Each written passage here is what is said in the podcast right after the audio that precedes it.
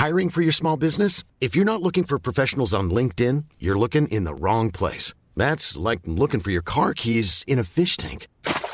LinkedIn helps you hire professionals you can't find anywhere else, even those who aren't actively searching for a new job but might be open to the perfect role. In a given month, over 70% of LinkedIn users don't even visit other leading job sites. So start looking in the right place. With LinkedIn, you can hire professionals like a professional. Post your free job on linkedin.com slash people today.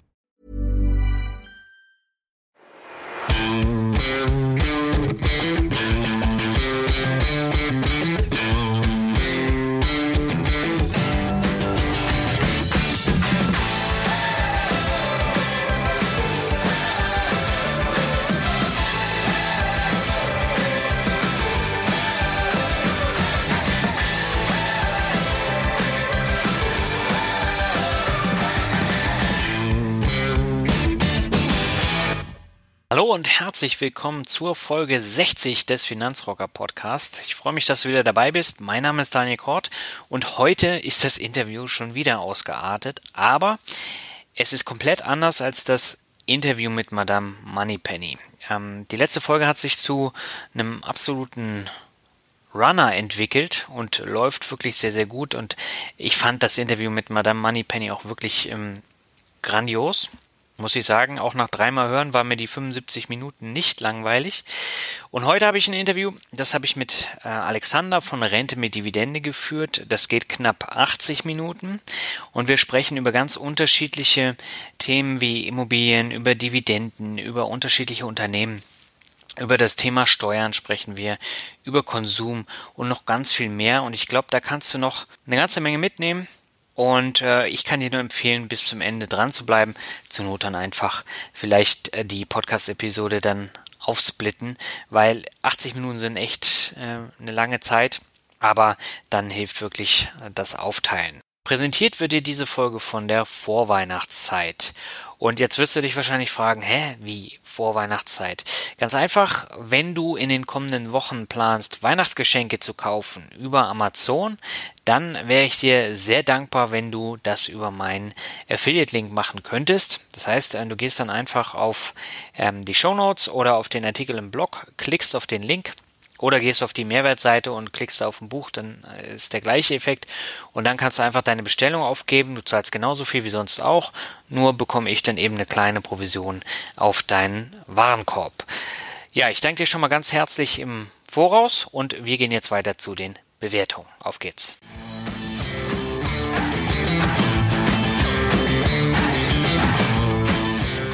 Ja, zwei Bewertungen habe ich dieses Mal wieder für dich. Die erste kommt von Jens12 und er schreibt Danke.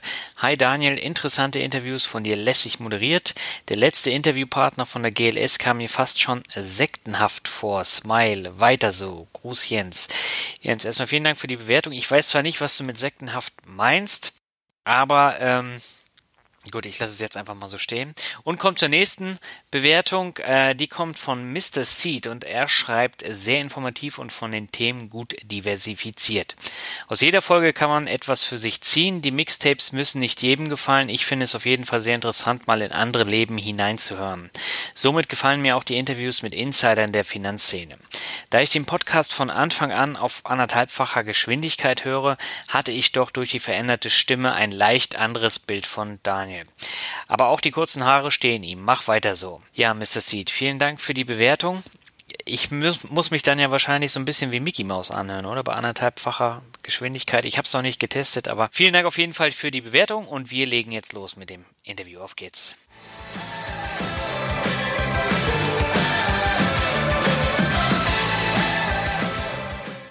Herzlich willkommen zu einer neuen Interviewfolge. Meine Leitung geht dieses Mal ins schöne Franken zu Alexander von Rente mit Dividende. Und dieser Blog, der beschäftigt mich schon sehr, sehr lange und das war auch einer der ersten, mit denen ich mich im Finanzbereich überhaupt beschäftigt habe. Und äh, das war lange bevor ich überhaupt dran gedacht habe, einen eigenen Blog zu starten. Und deshalb freue ich mich, dass wir jetzt endlich mal zusammen sprechen können. Und zwar hauptsächlich über das Thema Aktien und natürlich auch Dividenden. Ja, Alexander, alles klar bei dir? Ja, hallo, grüß dich Daniel. Ist der Winter schon bei euch in Franken angekommen? Äh, es schneit ab und zu ein bisschen, aber es bleibt nicht liegen. Ja, wir haben jetzt äh, so ein bisschen Schnee und Eis seit drei Tagen und äh, das ist ziemlich kalt geworden. Äh, kalt ist es bei uns auch, aber ich bin eh verfroren, also von daher äh, bin ich kein Maßstab. ich auch nicht. Okay. Ja, freut mich, dass wir es jetzt endlich geschafft haben. Ich glaube, ich habe vor über einem Jahr angefragt bei dir. Und ja. da hattest du einen Gastartikel bei mir geschrieben und den fand ich schon mal so spannend, dass ich gesagt habe, ja, ich würde dich gerne mal interviewen. Und dann habe ich jetzt im Sommer nochmal angefragt und da hast du dann gleich gesagt, ja, ich bin dabei. Das freut mich natürlich. Die Franken, die sind etwas menschenscheu. das braucht immer ein bisschen, bis wir aufwärmen. Okay, aber ich glaube, äh, wir wärmen im Gespräch ganz schnell auf. Geht ja um unser Lieblingsthema, Aktien und ähm, Dividenden. Aber vielleicht magst du dich vorher nochmal so ein bisschen äh, vorstellen. Wer bist du? Wie alt bist du? Und ja, äh, wie bist du auf das Thema Rente mit Dividende gekommen? Also alt bin ich 50 Jahre. Äh, mit Aktien beschäftige ich mich seit Jahrzehnten. Mhm. Und für mich ist einfach die Möglichkeit mit Aktien gegeben, dass ich meine Rentenlücke schließe. Mhm. Und so bin ich auch auf den Blog gekommen, Rente mit Dividende. Und das war eigentlich dann ein langer Prozess, der sich entwickelt hat, mhm. dass ich an dem Standpunkt bin, wo ich heute bin. Also ich blicke auf aktiv 22 Jahre Börsenerfahrung zurück und äh, interessieren tue ich mich für Aktien bereits seit rund 40 Jahren. Das heißt, du hast mit zehn Jahren angefangen, ja? Ja, so gesehen schon. Also mit zehn hatte ich ein Buch bekommen über Aktien. Das war also mehr eine, ja, ich sag mal, Lektüre, wie auch immer. Und ich fand es einfach spannend, sich am Unternehmen zu beteiligen. Und so ist das Ganze dann im Laufe der Jahre entstanden und gewachsen. Mhm. Und äh, wie hast du dich dann äh, dazu durchgerungen, einen eigenen Blog darüber zu gründen? Äh, das war eigentlich mehr Zufall. Ich habe dann auch verschiedene Finanzblogs immer angeschaut und habe dann für mich überlegt, schaffe ich das eigentlich auch, eine Webseite zu bauen. Da war vorher der Finanzblog gar nicht im Vordergrund gestanden, sondern mehr das Interesse an der Technik und kriege ich das überhaupt hin. Ich habe mir dann verschiedene Anbieter angeschaut und habe dann auch verschiedene Testzeiten mal gebaut und irgendwo kam dann der Gedanke, okay, ich äh, brauche einen Namen und da hatte ich dann eben irgendwann den Einfall Rente mit Dividende und bin dann online gegangen. Mhm. Geplant im eigentlichen Sinn war das gar nicht. Ich hatte immer gehofft, naja, vielleicht schaut mal einer vorbei oder zwei, aber dass sich das so entwickelt, da war ich selbst sehr erstaunt. Ja, du hast ja in den letzten, äh, wann hast du den konkret ins Leben gerufen, den Blog? Mitte 2014, also zweieinhalb Jahre etwa jetzt. Mhm.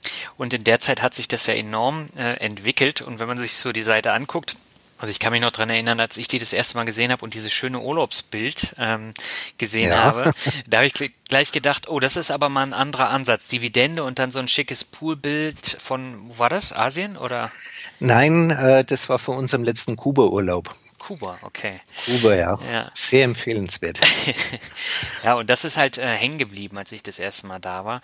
Und was mir halt noch sehr, sehr gut gefallen hat, ist der Ansatz, den du da verfolgst. Nämlich du stellst dein komplettes Depot da und du stellst auch deinen Plan da, wie du eine Rente mit Dividende erreichen möchtest. Und ähm, das mhm. auch sehr, sehr offen. Also du äh, gibst ja auch jeden Trade, den du machst, ähm, gibst du da ja bekannt, schreibst darüber dann auch einen Eintrag Mhm. Warum äh, hast du dich dazu entschieden, so offen mit diesem Thema umzugehen? Also das war nicht einfach. In Deutschland muss man sagen, äh, gilt ja allgemein die Meinung, über Geld spricht man nicht. Genau. Äh, die, der Gedanke war auch äh, von meiner Frau her gesehen, wollen wir das jetzt öffentlich machen oder nicht. Aber auf der anderen Seite bin ich der Meinung, wenn man jetzt das nicht öffentlich macht, was bringt es eigentlich dem Leser? Sind wir ehrlich, mhm. äh, die Leute, die sind ja dran interessiert, was macht der andere? Mhm. Und äh, von der Theorie lebt keiner und deswegen sollte es praktisch sein. Äh, ich habe mich dann auch mit meiner Frau dahingehend geeinigt, dass wir nicht alles offenlegen. Das heißt, äh, ich habe noch ein Familiendepot nebenbei laufen und noch ein anderes Depot. Aber wir haben, ich habe gesagt, das Depot Rente mit Dividende, das äh, veröffentliche ich, wie die Entwicklung ist, wie das alles läuft, dass der Leser das auch nachvollziehen kann, dass er sieht, äh, dass niemand perfekt ist, dass man auch Fehler macht, die mir unweigerlich passieren und auch äh, weiter passieren werden, ganz klar. Und dass das eigentlich ja ein gewisses Interesse darstellt, dann auch von den Leuten her. Die Überlegung war natürlich, wenn man jetzt eine Seite macht mit äh, einem, einem Namen, also nicht irgendwo bei Blogspot oder irgendwo arbeitet oder unter WordPress, muss man einfach ins Impressum Klarnamen reingeben. Ja. Ja, und, und das ist eigentlich das Hauptproblem gewesen. Aber inzwischen muss ich sagen, ich habe äh, sehr positive Erfahrungen gemacht. Mhm. Wobei man sagen muss, die Bloggergemeinde, das sind ja, und die Leute, die da mitlesen, da ist keiner neidisch. Mhm. Da habe ich bisher immer positiven Rückhalt erfahren. Auch äh, ich freue mich auch, wenn ein anderer dann äh, Dividenden bekommt. Das macht einfach Spaß. Und die Überlegung war vom Bekannten, Verwandten, wer auch immer dann da schaut, mal ehrlich, die sich nicht für Aktien interessieren, die suchen auch nicht nach Blogs und äh, so wichtig bin ich nicht, dass jemand nach meinem Namen sucht und zufällig dann drauf stößt. Und ehrlich gesagt, wenn es jetzt inzwischen ein äh, erfährt, ein, ein Bekannter, gut, dann lebe ich damit. Mhm. Das heißt, du gehst damit auch nicht so offen im Bekannten- oder Freundeskreis um? Nein, also das ausgewählten Personen habe ich es gesagt im mhm. Bekanntenkreis, aber es ist doch so, dass das sehr oft auch Neid hervorruft. Mhm. Äh, das will ich eigentlich vermeiden. Also ich, ich habe einige Bekannte und Freunde, mit denen kann ich auch offen über Finanzen reden. Die wissen, was ich verdiene, die, ich weiß, was die verdienen.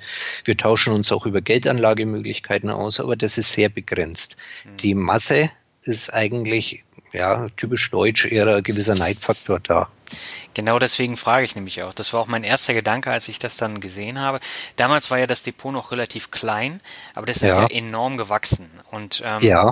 Das hängt ja auch damit zusammen, du bist im Immobilienbusiness tätig, äh, kennst mhm. dich da auch sehr gut aus und hast auch jetzt vor kurzem, glaube ich, eine Wohnung verkauft, hattest du geschrieben. Ja. Und ja. Äh, dadurch kommt dann natürlich auch Geld dann wieder in das Depot rein. Ne? Richtig. Also die Depotentwicklung insgesamt muss man sagen, wenn man meinen Plan anschaut und wie es tatsächlich gelaufen ist, ich bin selber erschrocken, dass das äh, so super läuft. Ja. Und ich mache mir dann natürlich auch Gedanken, wenn jetzt ein jüngerer Leser, der nicht meine finanziellen Möglichkeiten hat, es sieht, dass der letztendlich dann vielleicht verzweifelt und sagt, na, das schaffe ich eh nicht, das kriege ich eh nicht hin und dann wieder aufgibt. Also in dem Fall muss ich sagen, ich muss ein bisschen ausholen, Daniel. Äh, in dem Fall ist es so, ich hatte selber nicht damit gerechnet. Ja. Aber äh, ich habe jetzt mein Einfamilienhaus seit zweieinhalb Jahren schuldenfrei und dadurch habe ich natürlich schon mal finanzielle Mittel übrig, die andere für Miete oder für die Tilgung ausgeben. Äh, als Ingenieur verdiene ich nicht schlecht, das muss ich auch sagen. Also mir geht es sehr gut, was natürlich eine Rolle spielt. Und ähm, ich habe ja auch schon Startkapital gehabt. Also ich habe ja nicht jetzt vor zweieinhalb Jahren mit der Börse angefangen. Ich habe ja einen Teil aus einem anderen Depot umgeschichtet und ich arbeite nebenbei relativ viel. Also wenn ich meine Sparquote die letzten zwei Jahre anschaue, es kann jemanden frustrieren, dass ich so viel spare, wie er andere im Jahr verdient. Mhm. Also wenn man es aber im Detail zerlegt, dann äh, kommt es, ist es nachvollziehbar. Ja. Also ich hoffe, dass es die Leute als Ansporn sehen, wo man in 30 Jahren hinkommen kann und nicht die Flinte deswegen ins Korn werfen. Äh, ja. zurück zu den Immobilien. Ja, also ich habe jetzt alle Wohnungen verkauft, die ich hatte und konnte dadurch zum einen eben mein Haus schuldenfrei machen. Mhm. Das war äh, der erste große Schritt. Und der zweite Schritt war es, ich habe mehr bekommen durch die Immobilienentwicklung, die ich so auch nicht voraussehen konnte, dass ich da nochmal 40.000 Euro dem Depot gut schreiben konnte. Mhm. Also deswegen hatte ich so einen extremen Sprung einfach. Ja. Wenn ich mir jetzt mal so die Zahlen angucke, du hast ja auf deiner Depotseite alle Aktien, die du in diesem Depot hast, aufgeführt, auch mit der Anzahl und den konkreten Summen. Und da steht mhm. jetzt unten drunter eine Dividende von 1675,19 Euro und eine Rendite von 1,6 Prozent. Und äh, du hattest ja, das hattest du ja eben auch schon gesagt, ähm, einen bestimmten Plan, also wie viel du jedes Jahr erreichen möchtest. Du hast ja eben schon ja. gesagt, ähm, dieses Ziel, das äh, war, glaube ich, schon Mitte des Jahres erreicht, oder für dieses Jahr? Ah, das hatte ich da, glaube ich, sogar schon übertroffen. Mhm. Wenn ich jetzt in die Statistik reinschaue, also ich, ich muss da mal auch eine äh, ganze Geschichte das mal überarbeiten. Ja. Also für 2016 war mein Ziel 780 Euro an Dividende. Ich bin jetzt bei 1675. Mhm. Äh, wenn ich das dann vergleiche, ich hatte vorgesehen für 2020 1620 Euro. Also ich habe eigentlich 2020 schon überflügelt. Ja. Ja, und und äh, weil es eben so gut gelaufen ist, viel besser als ich dachte. Also da werde ich nächstes Jahr, das habe ich mir vorgenommen, äh, das auch mal beschreiben, begründen und das entsprechend anpassen und überarbeiten müssen, weil es äh, langsam wird unglaubwürdig. Ja, ähm, welches Ziel hast du denn konkret? Du hast es ja in deinem Blog auch geschrieben, aber du hast ja auch eine konkrete Summe im Hinterkopf, wo du dann zur Rente dann landen möchtest. Also grundsätzlich ist das konkrete Ziel eigentlich, äh, mir geht's ja sehr gut. Also muss ganz klar sagen, in finanzieller Hinsicht, mir mangelt es an gar nichts. Mhm. Und für mich ist einfach das Problem die Rentendiskussion, also diese Überlegung. Das ist jetzt nicht erst seit ein, zwei Jahren, wo es überall in den Medien ist. Ja. Ich habe eben die Blog schon vor zweieinhalb Jahren deswegen gestattet. Mein Ziel ist letztendlich, meine Rentenlücke zu schließen. Das heißt, dass ich äh, im Endeffekt genauso viel habe wie jetzt, wo ich arbeite und das sich eben aus Renten und Dividendeneinkünfte zusammensetzt. Mhm. Dieses Ziel, das will ich auch nächstes Jahr nochmal überarbeiten. Also wir bekommen ja jetzt äh, die Angestellten zumindestens. ich weiß nicht, wie es bei anderen ist, einmal im Jahr von der deutschen Rentenversicherung unsere Rentenanwartschaft. Mhm. Und aufgrund dessen habe ich mir mal im Netz ausgerechnet, gibt es äh, verschiedene Rechner, was ich ungefähr netto erwarten kann. Ich führe auch ein Haushaltsbuch, dass ich meine Fixkosten im, im Griff habe, etc. Und dann sehe ich einfach, das, was ich an Rente bekomme und das, was ich eigentlich zum sehr angenehmen Leben brauche. Und diese Lücke möchte ich schließen. Äh, ich bin dann davon auch ausgegangen, dass es eine Inflationsrate von zwei Prozent habe ich angesetzt, die wir die letzten zwei, drei Jahre eigentlich nicht haben und äh, bin da eben auf netto 1500 Euro gekommen. Mhm. Ich denke, dass ich mit weniger inzwischen auskomme. Ich habe auch meine Fixkosten weiter gesenkt, ohne zu verzichten, muss ich auch sagen. Ich, ich bin kein Frugalist in dem Sinn. Ja. Äh, ich, ich will ja auch leben, also ich gehe gern essen. Ich war dieses Jahr zweimal im Urlaub. Äh, es, es soll ja auch irgendwo noch Freude machen, ja. die ganze Geschichte. Das heißt, ich werde nächstes Jahr, das ist nach drei Jahren, ist mal der Zeitpunkt, wo ich das dann wieder alles überarbeiten werde. Das heißt, ich werde also weniger Bedarf haben. Das ist jetzt schon sicher. Und insgeheim, das verrate ich aber nicht, liebäugel ich mit der Rente mit 63. Das heißt, dann werde ich eben die Abschläge rechnen müssen und überlegen, schauen, kann ich das Ziel erreichen, ja oder nein. Mhm. Äh, da spielen natürlich sehr viele Faktoren eine Rolle. Wie ist die weitere Börsenentwicklung? Äh, mich interessieren Kurssteigerungen eigentlich weniger, das ist mir egal. Nur insofern momentan, es ist alles teuer zum Kaufen. Mich ärgert es eigentlich sogar, dass mein Depot so grün ist, weil jede Aktie, die ich kaufe, muss ich viel bezahlen dafür. Also so ein kleiner Crash wäre mir schon mal ganz gelegen. Okay. Ähm, hattest du dir im Vorfeld auch mal Gedanken gemacht, äh, eine private Rennversicherung abzuschließen oder Riester oder sowas? Ähm, eigentlich nicht, weil ich grundsätzlich dagegen bin, in irgendeiner Form was zu machen, wo der Staat die Finger drin hat. Das, ich traue einfach dem Staat nicht mehr. Das zeigt ja auch unsere Geschichte, die nähere. Also sei es zum Beispiel bei Lebensversicherungen, die ursprünglich äh, von der Krankenkasse befreit waren. Dann kommt eine Gesetzesänderung und plötzlich wird auf die Lebensversicherung doch Krankenkassenbeitrag fällig oder zusätzliche Steuern. Mhm. Also es gibt Leute, die haben zum Beispiel ihr Haus entsprechend finanziert, um die Schlussrate mit ihrer Lebensversicherung abzudecken und da hat das Geld plötzlich nicht mehr gelangt. Und ich sage äh, für mich, ich sorge selber für mich vor. Ich lasse auch den Staat komplett außen vor. Ich will mich nicht abhängig machen in irgendeiner Form.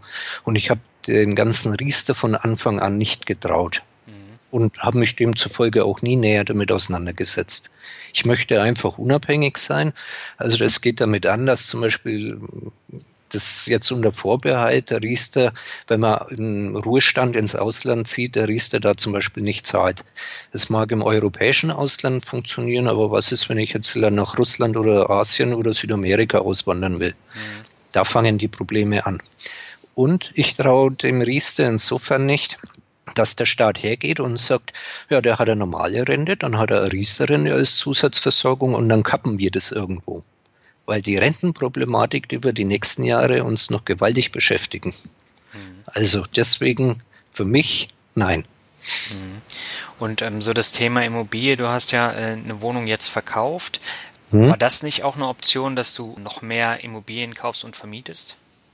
Äh, nein, weil einfach vielleicht auch dadurch, dass ich beruflich damit sehr viel zu tun habe, äh, tagtäglich immer mit Kunden zu tun habe, die in Immobilien äh, investiert haben und da ihre Probleme haben, war es für mich von Anfang an klar, mein Immobilieninvestment soll mir dafür dafür dienen, einen gewissen Vermögensaufbau zu garantieren, aber nicht, um jetzt damit meinen Lebensabend zu bestreiten. Also ich habe die Immobilien sehr günstig erworben vor zehn, zwölf Jahren. Da, da war die Immobilienbranche am Boden gelegen. Ich habe die teilweise in Zwangsversteigerungen äh, erworben. Da war ich der Einzigste drin. Also der da war nicht der Einzige. Da war nicht einmal die Bank da. Ich war dann mit der Rechtspflegerin alleine da gesessen, eine halbe Stunde, da läuft ja die Bieterfrist und habe es zum Schluss für sieben Zehntel oder weniger bekommen.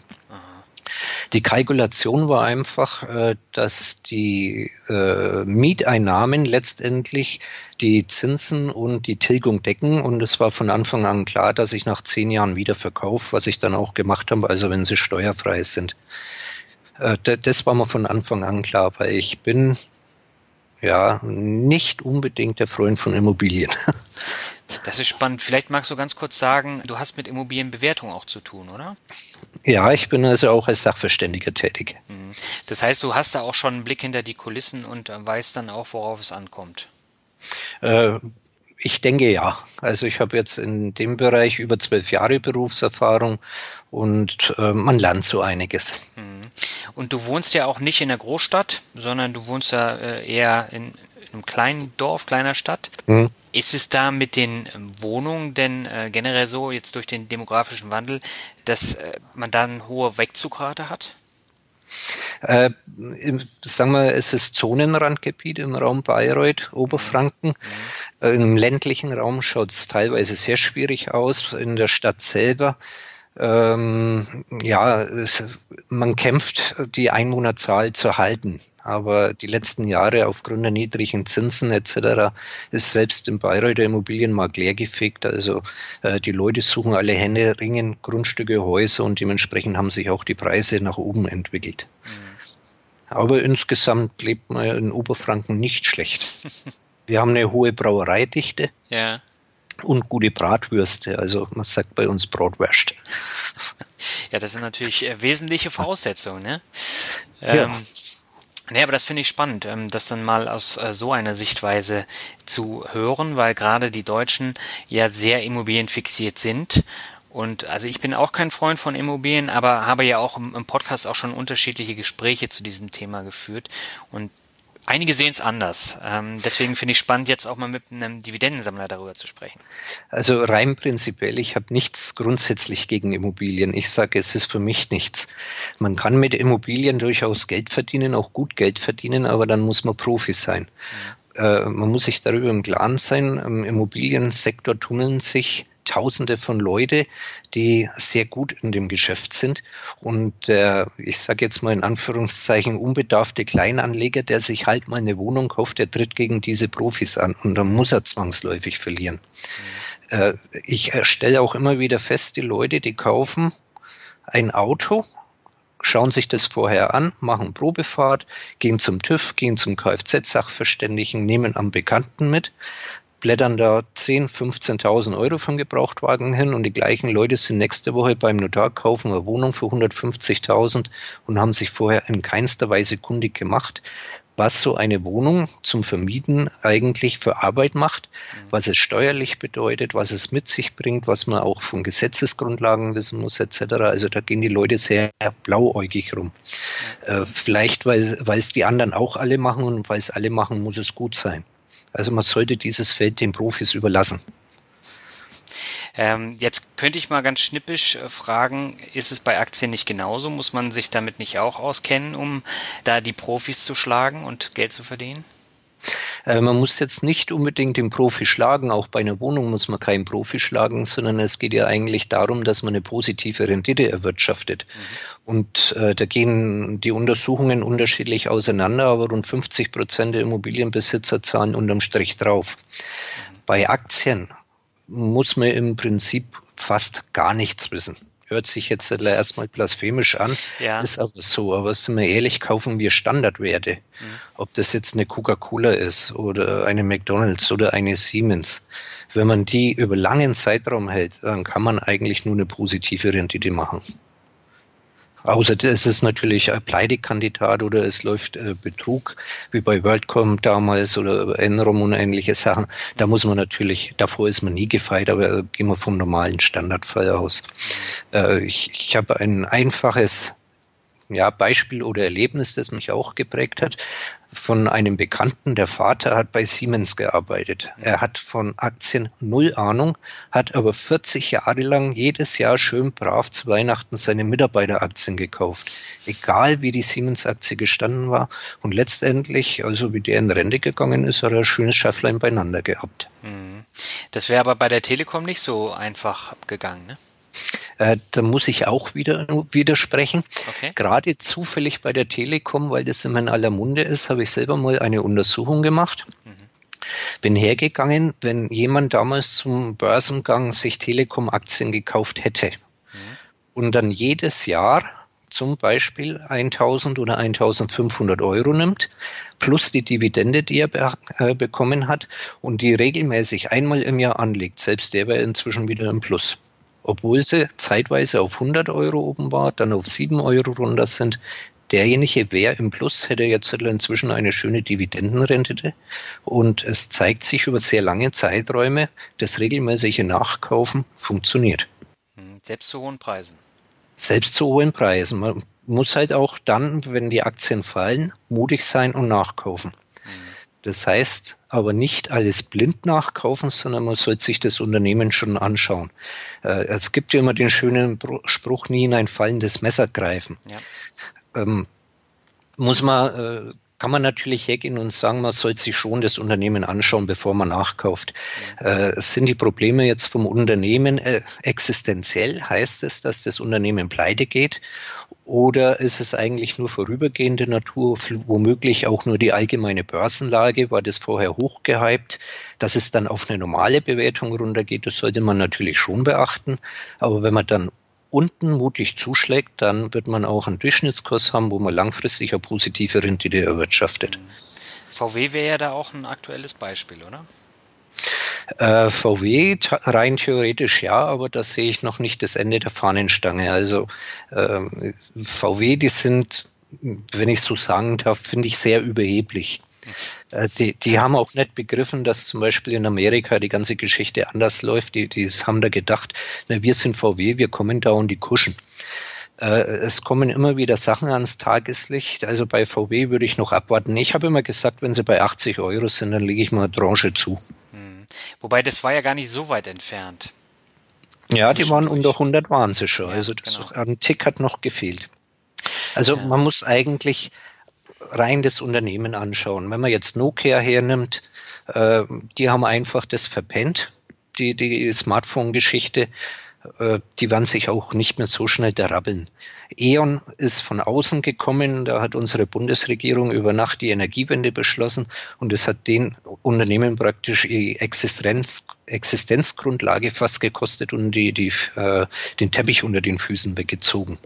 Ja, also es, man muss einfach schauen, die Probleme, wo die Firmen haben, sind die existenziell oder ist das vorübergehende Natur? Ich könnte mir vorstellen, jetzt zum Beispiel, dass wenn man in E.ON einsteigt, sich das langfristig wieder rechnet. Hm.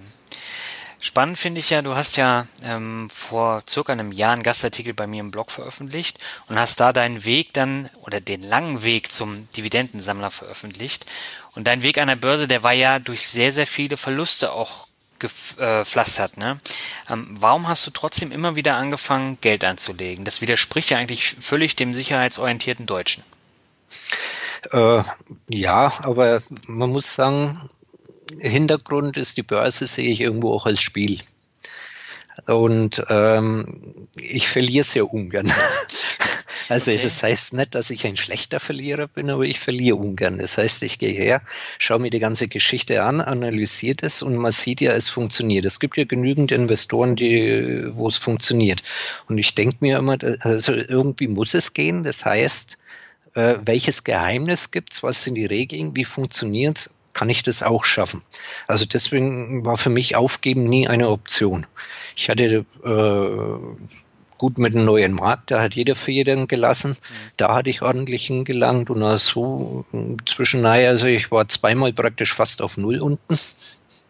Aber ich habe auch sehr viele Bücher gelesen. Also Costolani, der war auch schon pleite, Jesse Livermore war pleite und die haben sich alle wieder terrabbelt und nicht aufgegeben. Und da halte ich es eher so wie die Amerikaner. Man darf hinfallen, aber muss wieder aufstehen. Es ist keine Schande hinzufallen. Also ich hoffe, ich habe aus meinen Fehlern etwas gelernt und äh, habe dann eben wieder von vorne angefangen. Mhm. Was war denn so der Fehler, den du gleich als erstes abgestellt hast? Äh, auf andere zu hören. Mhm. Ich habe die, die schlechtesten Erfahrungen gemacht, wenn ich auf andere höre. Mhm. Ich gebe auch immer den Leuten einen Tipp, hört niemals auf einen Tipp von anderen. Okay. Äh, ich, es, es zieht sich bei mir immer durch in dem Moment, wo ich mir meine eigenen Gedanken gemacht habe und dann doch auf andere gehört habe, habe ich schlecht abgeschnitten. Mhm. Und, und das, ich wüsste jetzt keinen einzigen Fall, wo ich auf einen anderen gehört habe und es ist gut gelaufen. Hört sich jetzt dumm an, aber ist so. Mhm. Ja, da, es, es gibt Beispiele. Äh, die Älteren unter uns werden die Lara Croft noch kennen. Wobei auch vom Kinofilm war ja ein Computerspiel und es hat damals die Firma Eidos rausgebracht. Genau. Äh, ich hatte mir dann eben überlegt, wenn, wenn die ganze Sache läuft mit Merchandising-Artikel, alles, die müssen ja ein, einen richtig dicken Batzen Geld verdienen. Mhm. Äh, Arbeitskollege von mir hat es dem Banker gesagt, der Banker hat abgewonnen, damit es kein Blumentopf zu gewinnen. Ich hatte die Aktien zwischenzeitlich gekauft, ich weiß nicht mehr, ich hatte 100 Prozent Gewinn oder ähnliches, habe sie dann aber wieder verkauft und danach sind sie um 600 oder 700 Prozent raufgegangen. Mhm. Und so zieht sich das durch die Bank durch. Damals, ich hatte Ericsson, Bank empfiehlt Nokia gut, Ericsson verkauft, Nokia gekauft, Ericsson ist abgegangen. Das waren dann so prägende Erlebnisse, wo ich gesagt habe, ich höre nie mehr auf andere Leute, ich mache mein eigenes Ding. Mhm. Wenn es daneben geht, bin ich nur dafür äh, verantwortlich. Ich kann niemand anderen dafür verantwortlich machen, äh, kann niemandem die Schuld geben oder die Fehler bei anderen suchen. Das liegt einzig und allein an mir. Und deswegen sage ich den Tipp, hör niemals auf den Tipp anderer Leute. Das heißt, du liest auch keine Finanzmagazine? Äh, ich lese die Börse online. Mhm. Aber inzwischen muss ich sagen, nervt es mich. Ich habe die abonniert. Ich habe die seit ja, 20, 22 Jahren. Also ich bin praktisch fast Leser der ersten Stunde. Mhm. Aber inzwischen muss ich sagen, bin ich so angenervt. Äh, ich glaube, ich lasse es bald sein. Ich bin am Überlegen zu kündigen. Mhm. Ja, die gehört ja auch zum äh, Finanzen.net Verlag, die auch die, die Euro rausbringt. Und ähm, äh, von daher weiß ich auch, was du damit meinst. Es wiederholt sich auch sehr vieles und es wird äh, sehr viel angepriesen, was einfach nur verkauft werden muss. Ja. Und äh, das hat mich halt auch genervt. Also ich, ich verstehe die Medien, die müssen natürlich Nachrichten bringen und äh, die Zeitung füllen, im Fernsehen was bringen. Aber äh, die ständige Überlegung, warum geht's heute rauf, warum geht's heute runter, Mai, das ist halt so, die Börse schwankt. Und die Erfolge, äh, die sie mit ihren Musterdepots haben, die spricht ja auch Pende für sich. Mhm. Muss man auch sagen. Also wenn ich das Wikifolio anschaue, äh, sei mir nicht böse, aber minus 12 Prozent dieses Jahr. Äh, das, ja, da gruselt es einen, wenn man dann die Vergleichsindexe DAX, MDAX, SDAX anschaut äh, da liegen die 10% runter. Ja. Das spricht ja nicht unbedingt dafür. Ja gut, also Wikifolios halte ich sowieso für eine absolute Vollkatastrophe als äh, Privatanleger, ähm, weil man da sehr, sehr viel zahlt und man einem Einzelnen oder dann eben auch einem, einem Verlag dann ausgeliefert ist. Und ähm, es gibt ja so ein Dividendenmagazin, das kennst du wahrscheinlich auch, My Dividends heißt es, kommt einmal ja. mal raus.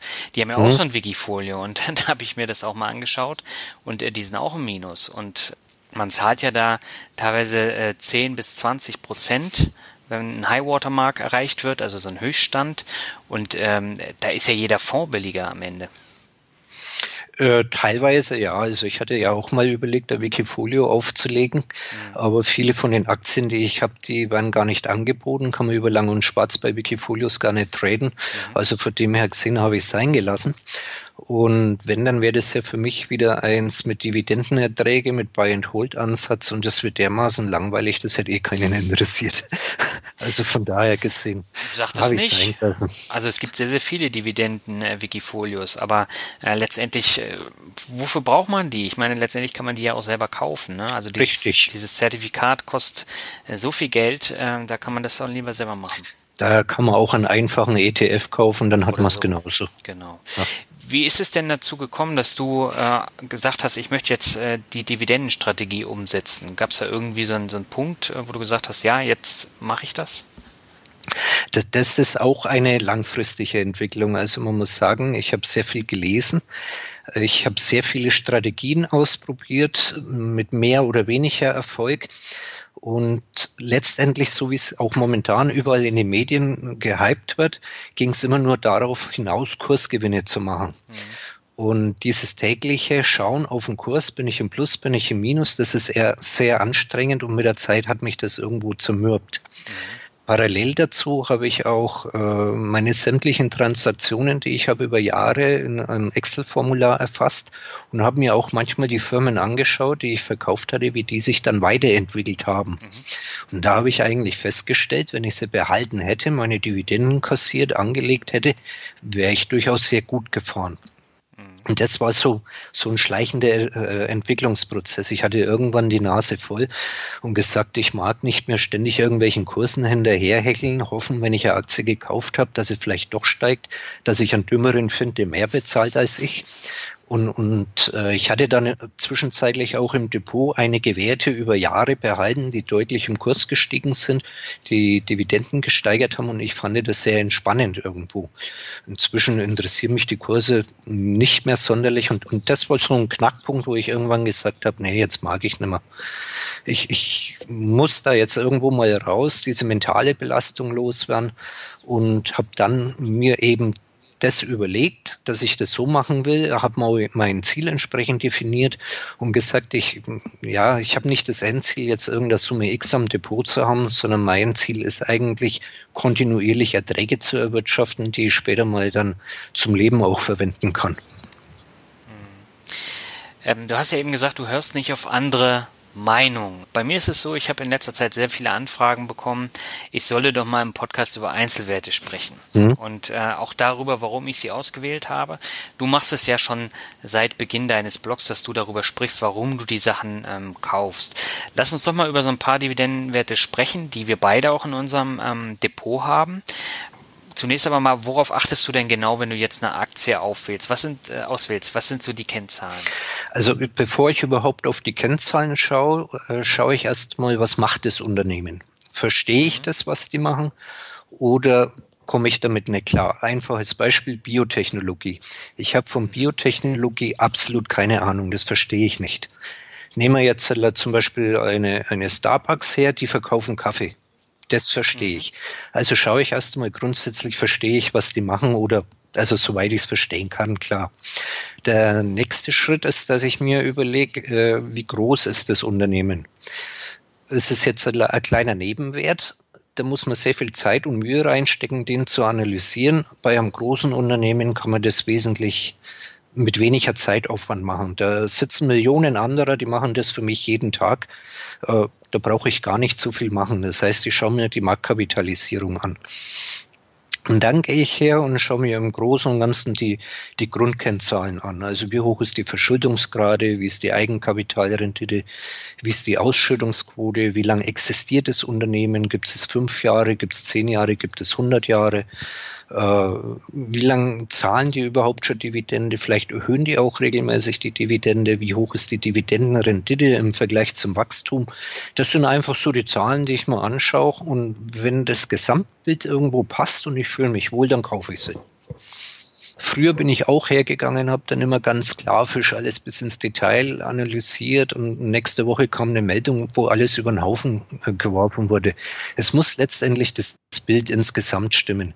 Und die ganzen äh, Leute, die da draußen analysieren, das spiegelt sich im Kurs wieder. Also ich, ich bin jetzt nicht einer, der sagt, dass die Märkte effizient sind. Sie sind in weiten Teilen effizient. Äh, es gibt immer Phasen der Übertreibung und Untertreibung, aber im Großen und Ganzen sind sie effizient. Und wenn jetzt bei einem Unternehmen was ist, bedingt durch das Internet heutzutage, bevor ich das mitkriege, wenn ich daheim den Rechner anschalte, ist der Kurs eh schon im Keller oder durch die Decke gegangen. Also da habe ich eigentlich gar nicht so viel zu tun. Das ein bisschen, eigentlich sage ich mal, ein bisschen Erfahrung, gesunder Menschenverstand, damit kommt man schon sehr, sehr weit. Mhm.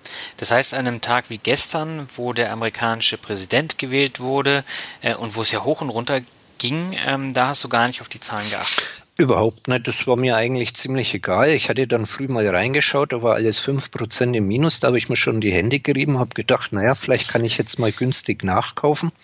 Äh, abends war es schon wieder im Plus. Dann hatte ich heute mal auf meine Werte geschaut, wo ich nachkaufen wollte. Ähm, hört sich blöd an, aber ärgerlicherweise sind eigentlich um 7, 8, 9, 10 Prozent nach oben gegangen. Ja. Mhm. Und dadurch, dass ich ja sehr langfristig den Ansatz verfolge, also ich möchte nach Möglichkeit keinen verkaufen, ist das für mich Tagesrauschen. Also das macht mir auch nichts aus, wenn da jetzt mal ein Wert 10 oder 20 Prozent im Minus ist. Ich sehe das eher als Chance. Okay, dann lass uns doch mal konkret über so ein paar Aktien sprechen.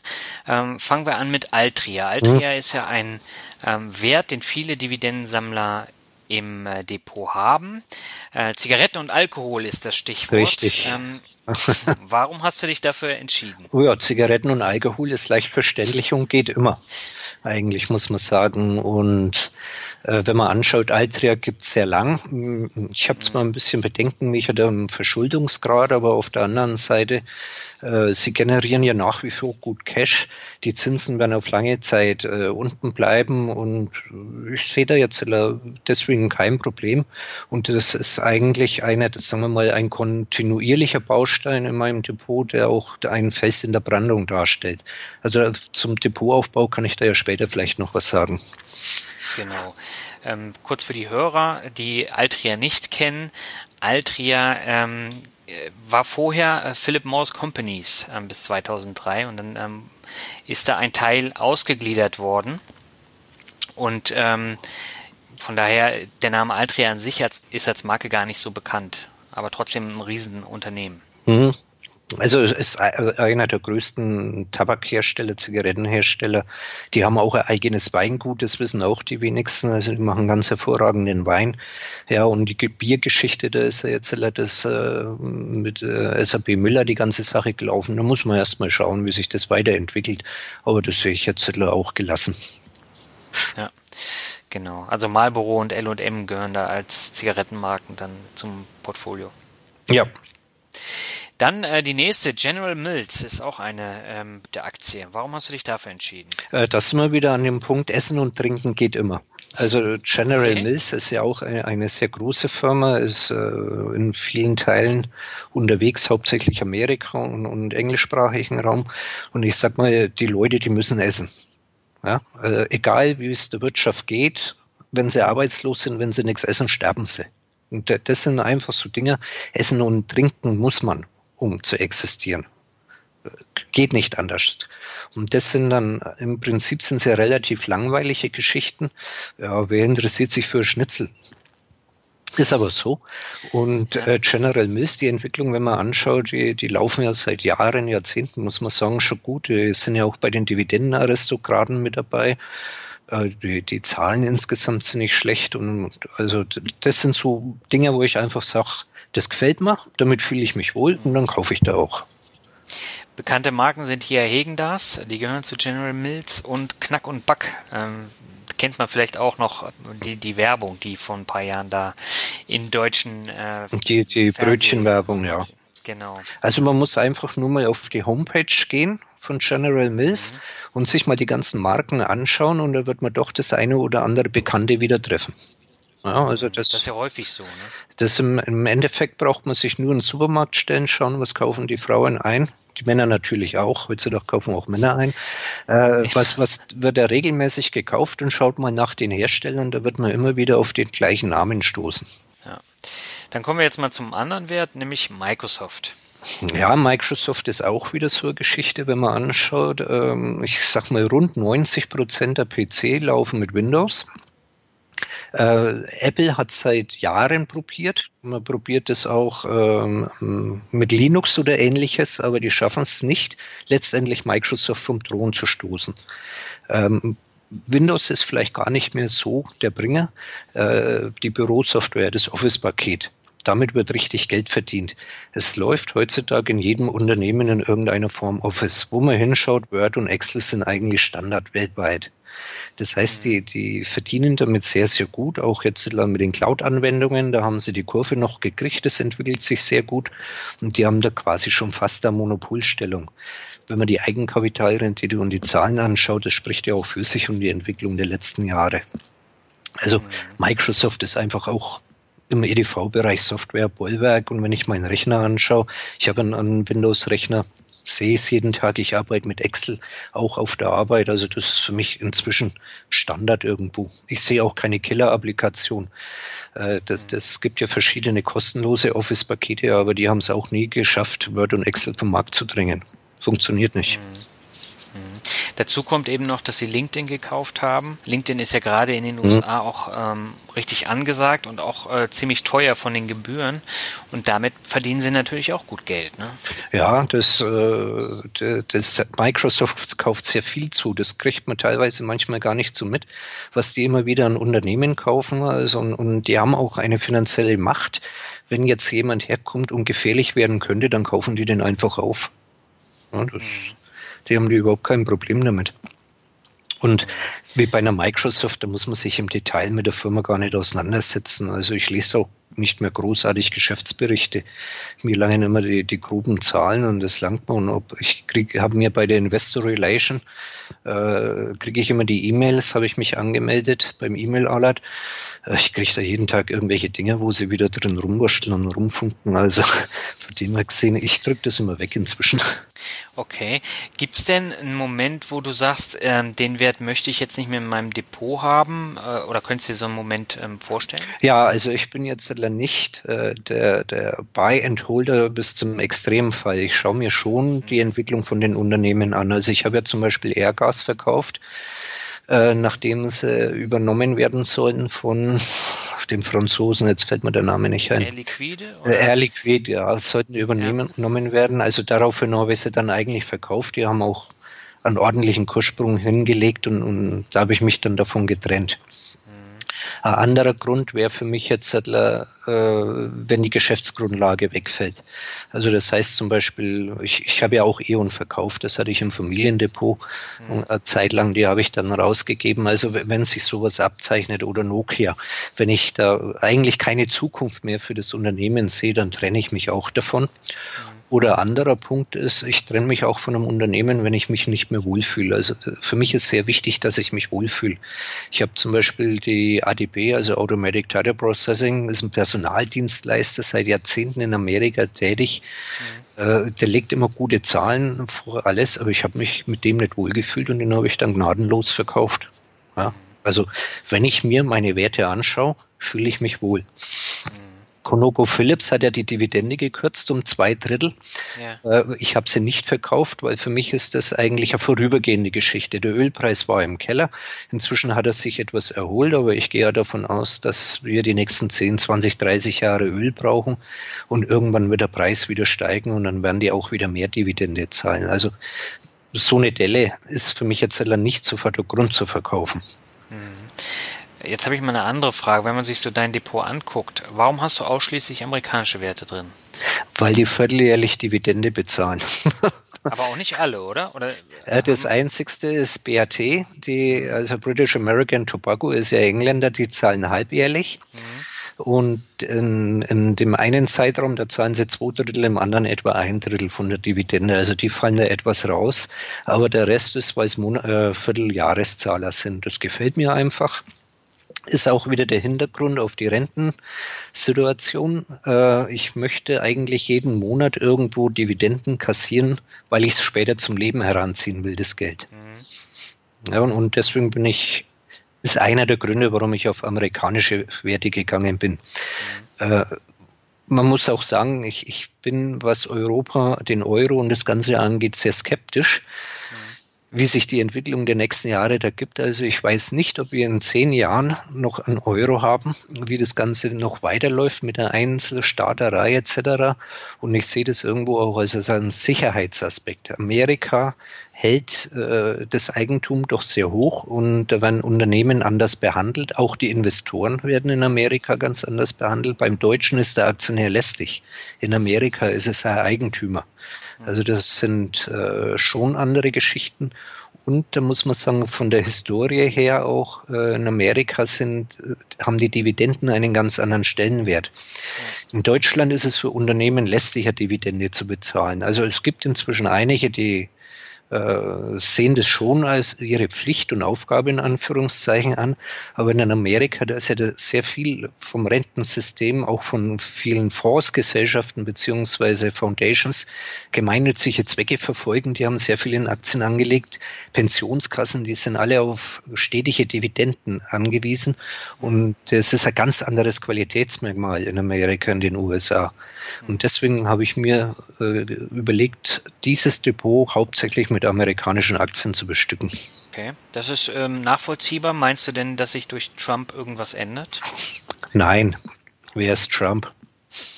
Äh, sehe ich absolut gelassen, auch im, die ganzen Auswirkungen, was jetzt hat. Äh, der, der, amerikanische Wahlkampf, das ist eine Schlammschlacht, das ist eine Muppet Show im Prinzip. Die Leute wollen unterhalten werden. Ja. Äh, auch wenn es sehr gute informative Sendungen gibt, aber letztendlich will der Normalbürger in Anführungszeichen unterhalten werden. Man hat es jetzt gesehen bei der Antrittsrede von Trump, äh, plötzlich hat er schon wesentlich gemäßigtere Töne angeschlagen.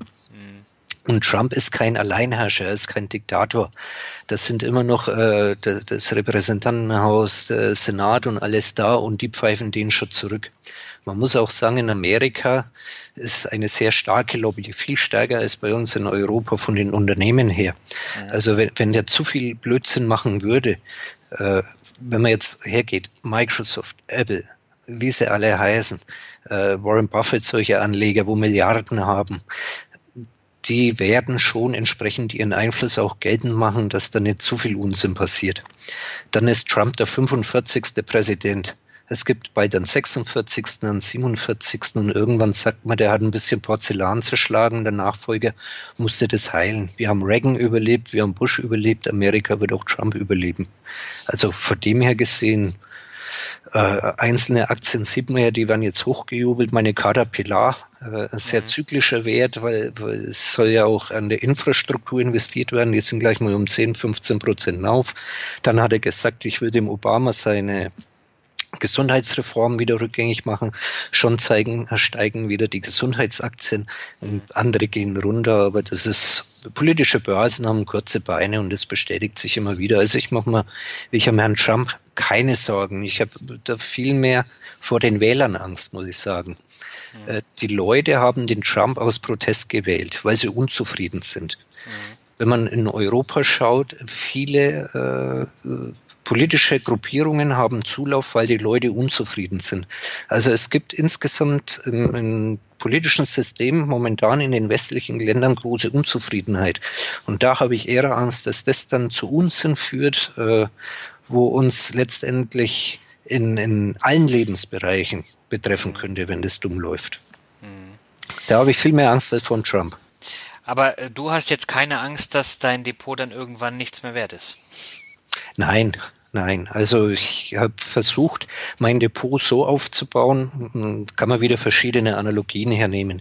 Ich habe erstmal ein Kann-Depot geschaffen mit alteingesessenen Werten. Also wenn ich jetzt anschaue, da habe ich zum Beispiel eine Coca-Cola drin, ich habe eine General Mills, Johnson Johnson drin, McDonald's, äh, Procter Gamble. Also das sage ich mal, das bildet so ein Kern. Ich erwarte auch von diesen Unternehmen kein Wachstum mehr. Die haben eine Marktdurchdringung, die sind weltweit tätig.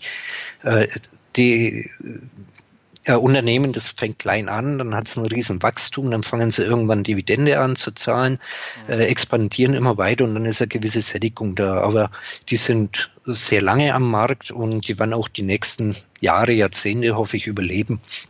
Deswegen mache ich mir da keine Sorgen. Äh, Coca-Cola wird immer getrunken. Man kann auf der Welt hinfahren, wo man will. Also wenn es in Afrika irgendwo in einem Kaffee mal reingeht, Coca-Cola gibt es immer egal wo man hinschaut. Ne? Ähm, dann habe ich mir eben Unternehmen gesucht, die jetzt ähm, ein bisschen außenrum platziert sind, die, die noch im Wachsen sind, die kommen. Ich sage mal zum Beispiel eine Cisco, eben da gehört auch die Microsoft dazu. Microsoft ist, denke ich, in die Mitte der 70er Jahre ungefähr gegründet worden, äh, zahlen jetzt auch schon eine Zeit lang Dividende. Und äh, das sind dann so ein bisschen, ich sag mal, zwischen ja, Value und Growth, Wachstum, so ein Zwischending. Und dann habe ich mir noch ein paar kleinere außenrum gesucht, die jetzt erst seit vier, fünf Jahren Dividende zahlen. Das ist zum Beispiel eine Starbucks. Gehe ich davon aus, dass die weiterzahlen. Oder wenn man anschaut, äh, Qualcomm, wer hat Qualcomm auf dem Schirm? Die haben über 700 Patente, also in jedem Handy, wo verkauft wird, jedes Tablet, verdienen die Geld. Das darf man immer nicht vergessen, solche Geschichten. Und wenn diese Unternehmen, die ich habe, aufhören zu existieren, da haben wir ganz andere Probleme. Also da kämpfen wir ums nackte Überleben wahrscheinlich. Das ist auch eine klare Ansage.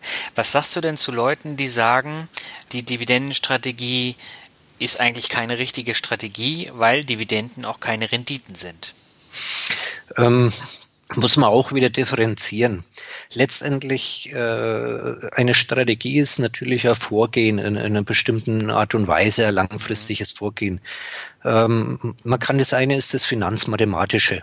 Ja, es kommt auch auf das Ziel drauf an. Habe ich das Ziel, möglichst großes Vermögen aufzubauen, möglichst hohen Depotwert zu haben, dann ist man mit der Dividendenstrategie an der falschen Stelle. Muss man auch mhm. ganz klar sagen.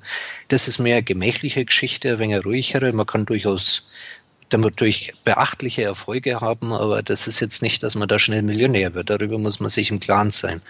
So, wenn ich jetzt das Finanzmathematische ist das eine, es gibt ja die 4%-Regel und was weiß ich alles.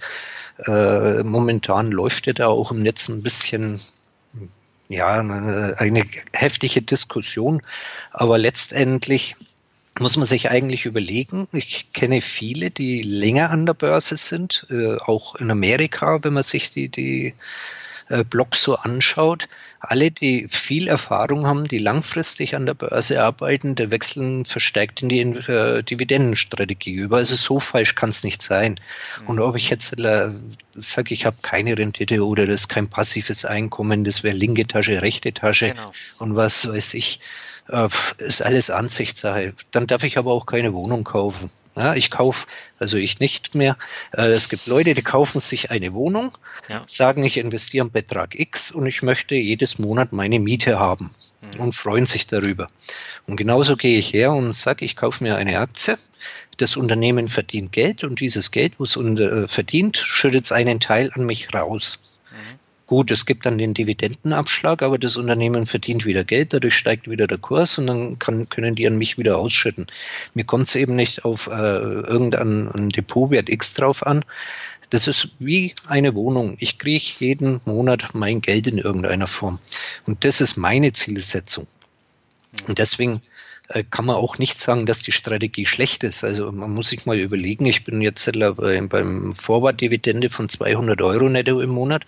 Wenn jeden Monat einer die Tür aufmacht, legt dir 200 Euro auf den Tisch, ohne irgendwas zu sagen, macht die Tür zu und geht wieder. Das ist doch eine prima Geschichte, soll sich jeder mal 200 Euro auf den Tisch legen. Mhm. Aber es wird ja vom Kurs abgezogen. Das ist es ja immer der Kritikpunkt. Das, das ist der Kritikpunkt, aber das Unternehmen verdient ja auch wieder Geld. Mhm. Ja, und dadurch wird, wird auch der Kurs dann wieder sich einpendeln. Ja, klar, wenn jetzt das Unternehmen das Geld behalten würde, dann steigt der Kurs weiter und er steigt und steigt und steigt. Irgendwann machen sie einen Split oder ähnliches, das mag sein. Aber da muss ich auch wieder dann Aktien verkaufen, wo ich gar nicht will. Ich will meine einfach behalten. Wie gesagt, das ist rechnerisch vielleicht linke Tasche, rechte Tasche, aber letztendlich werde ich an dem Unternehmenserfolg in Form von einer Dividende beteiligt. Das ist ja nichts weiter als ein Teil Gewinnausschüttung. Mhm. Ein Teil verbleibt im Unternehmen, damit können die weiterarbeiten, stärken ihr Eigenkapital. Äh, natürlich wird der Kurs dann nicht so stark steigen, als wie wenn sie es grundsätzlich behalten. Aber das ist dann mehr für den Vermögensaufbau gedacht. Also wenn man dann, sagen wir mal, in den Vermögensverzehr wechselt, der eine sagt, ich will Dividenden haben, der andere sagt, nee, ich verkaufe jeden Monat ein paar Aktien, wenn ich ja Geld brauche. Das ist Geschmackssache. Mhm. Also Börse ist ich sag mal jetzt 90 Prozent Psychologie und 10 Prozent Glück. Und, und ich muss mich mit meinem Vorgehen, mit meinem System wohlfühlen.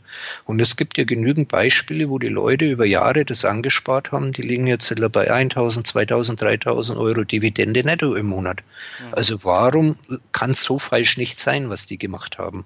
Ja? Also äh, die, die Amerikaner, ich habe jetzt erst wieder am Blog gelesen, der macht es jetzt seit fünf Jahren, er ist inzwischen bei, bei rund äh, 10.000 Dollar dieses Jahr angekommen. Das heißt, er wird ungefähr die 1.000 Dollar Grenze im Monat knacken. Mhm. Und das ist für mich persönlich, es ist ein angenehmes Gefühl. Mir ist es halt auch wichtig, regelmäßig meine Dividende zu bekommen. Das hält mich dann auch ab, Unsinn zu machen. Ja? Unsinn okay. insofern, wenn jetzt der Kurs in den Keller geht oder extrem steigt, könnte man immer in Versuchung kommen, eine Aktie zu verkaufen, obwohl es unsinnig wäre, bloß weil der Kurs unten ist, oder eine Aktie zu verkaufen, weil sie gestiegen ist und äh, dadurch einen weiteren Kurs oder Dividendenwachstum zu verpassen. Das heißt, für mich ist das ein psychologischer Moment, ein ausgleichender Moment. Und wie ich stelle ja immer mehr fest, mich ärgert es, wenn die Kurse teilweise um 10, 15 Prozent aufgehen, weil ich davon in Anführungszeichen nichts habe. Wenn jetzt halt, ich würde Coca-Cola lieber für 20 Euro als für 40 Euro kaufen, ist meine Dividendenrendite, meine Einstiegsrendite höher und ist dann eine wunderbare Sache. Also von dem her gesehen ist es auch ein gewisser Selbstschutz für mich, äh, habe ich dann festgestellt. Also man muss sich ja auch mal selber analysieren, womit man sich wohlfühlt. In dem Moment, wo man sich nicht mehr wohlfühlt, macht man Unsinn. Und das vermeide ich dadurch. Okay, das äh, ist sehr verständlich. Ich glaube, das kommt auch bei jedem an, der das hört. Du bist ja mittlerweile bei circa 30 Werten angekommen. Ähm, hm. Willst ja. du das noch ausbauen oder reicht es jetzt? Also momentan langt's erstmal. Ich will die noch weiter aufstocken, habe aber schon wieder einige im Auge, die ich gerne hätte. Und da hadere ich immer mit mir, was ich mache. Soll ich noch einen Wert dazu nehmen oder nicht? Äh, also ich werde auf alle Fälle neue Werte kaufen, aber momentan noch nicht. Vielleicht warte ich auch einfach, bis mal wieder ein, ein kleiner Crash oder Mini-Crash kommt, um dann ein, zwei, drei neue Werte dazu zu nehmen. Auch wieder stinklangweilig. Okay. Warum hast du dich ähm, gemeinsam mit deiner Frau entschieden, ein Familiendepot zu führen mit normalen Werten, die du dann eben nicht vorstellst? Äh, sagen wir, man muss dazu sagen, meine Frau und ich, wir haben gemeinsame Kasse. Also bei uns mhm. gibt es keine getrennten Kassen. Und äh, wir haben verschiedene Depots einfach, um das ein bisschen zu trennen. Äh, wir, das heißt, in den einen sind die US-Aktien, also wir haben mehrere Depots, so wie, wie andere Leute vielleicht mehrere Geldbeutel haben oder mehrere Kuverts, wo sie dann ihr Zeug drin haben, haben wir mehrere Depots. Aber es gehört uns gemeinsam. Und wie ich dann dieses Depot aufgebaut habe oder angefangen habe, äh, haben wir gesagt, okay, da lasse ich die US-Werte drin, mache das in erster Linie auf die Dividendengeschichte, hat auch den Hintergrund, man kann das dann im Blog entsprechend darstellen. Mhm. Äh, als wie wenn ich jetzt das Familiendepot mit Neuwurstel, wo ich auch ab und zu mal eine Aktie kaufe oder verkaufe, also ganz sein lassen kann ich es nicht, mhm. äh, das Traden. Und äh, da fahren wir ein bisschen einen anderen Ansatz. Also da, deswegen haben wir das eigentlich getrennt, zum einen eben wegen der Optik und uns auch finanziell vom Erfolg irgendwo auseinander zu trennen und um das auch im Blog besser darstellen zu können. Also nicht um da jetzt ich sag halt Familiendepot, Rentendepot, aber letztendlich äh, laufen sämtliche Depots auf uns beide. Wir haben äh, beide Namen, wir haben auch vollen Zugriff drauf alles mhm. und wir trennen da nicht. Also wir haben auch zum Beispiel nur ein Girokonto. Mhm. Ja, das ist für, für sehr viele unvorstellbar. Also genau genommen haben wir zwei, weil da sind die Wohnungen drüber gelaufen, alles, eben um es wieder zu trennen vom Gehaltsgirokonto. Aber wir haben zusammen ein Gehaltsgirokonto und das seit 30 Jahren. Also da hat es noch nie was gegeben. Mhm. Legt deine Frau denn auch an? Kennt sie sich damit auch aus oder machst nur du? Ähm, äh, meine Frau ist die bessere Anlegerin als ich. Also okay. sie, sie hat auch ein kleines Depot wo, äh, sagen wir, wir, wir haben zwar gemeinsame Kasse, aber ein bisschen minimal trennen wir einfach. Das heißt, äh, wenn sich jemand mal irgendwas kaufen will, außer der Reihe. Also meine Frau hat sich zum Beispiel ein Mac Airbook gekauft und dass das jetzt die Haushaltskasse oder das Gemeinsame nicht belastet. Äh, ich finanziere meine Hobbys auch da selber drüber, dann über, über eine andere Geschichte, dass man, da gibt's keine Streiterei. einfach. Das ist der Hintergrund und sie hat sich ein kleines Depot angelegt, äh, fährt auch den Dividendenansatz, den Bayern holt und die ist besser als ich. Muss man ganz klar sagen. Sie macht es natürlich leicht, geht her und sagt, ich habe Geld, ich möchte eine Aktie kaufen, schlag mir mal ein paar vor. Ja. Dann habe ich die Arbeit, dann erkläre ich ihr ein paar Sachen und dann sagt sie, na, die kaufst mal. Äh, sie kümmert sich auch nicht drum und geht dann her irgendwann und sagt, naja, wenn was im Argen ist, das sagt man dann schon. Also es ist sehr entspannt.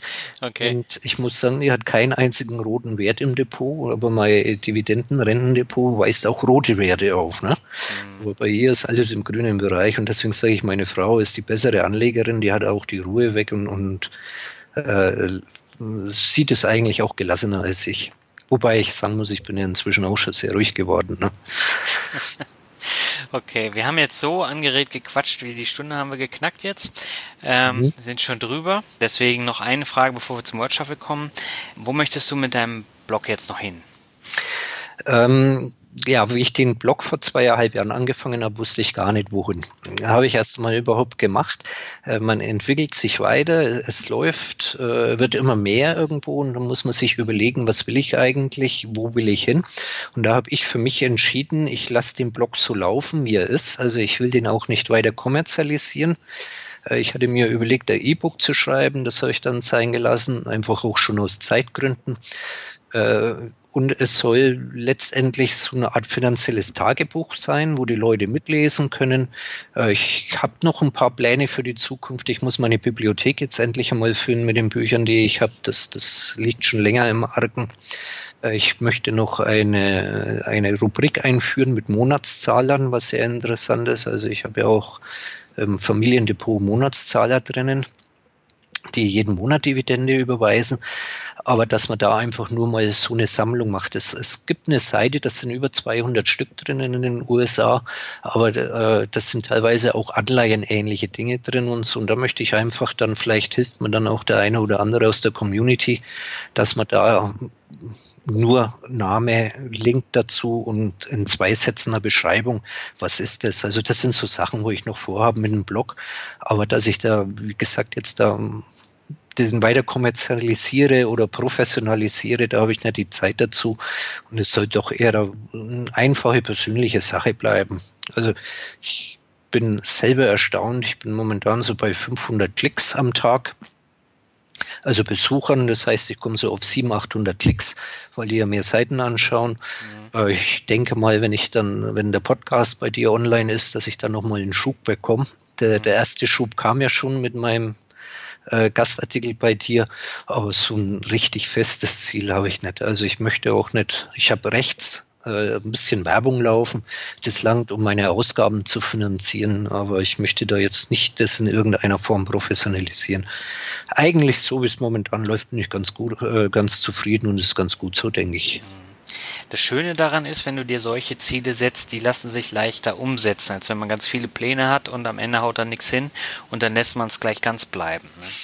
Ja, da wird man im Laufe der Jahre wird man bescheiden. Die Börse lehrt einem Bescheidenheit und inzwischen kann man sich selber einschätzen, was kann man leisten, was will man ja. leisten, wo will ich hin. Äh, ich habe viel nebenbei noch zu tun. Ich, ich könnte es zeitlich auch gar nicht bringen und letztendlich müsste ich dann anfangen, letztendlich jemanden einzustellen und äh, ja, äh, mit Personal will ich nichts zu tun haben, um es mal so zu sagen. Okay, das wäre jetzt ein schönes Schlusswort und ein wunderbarer Übergang zum Word Shuffle.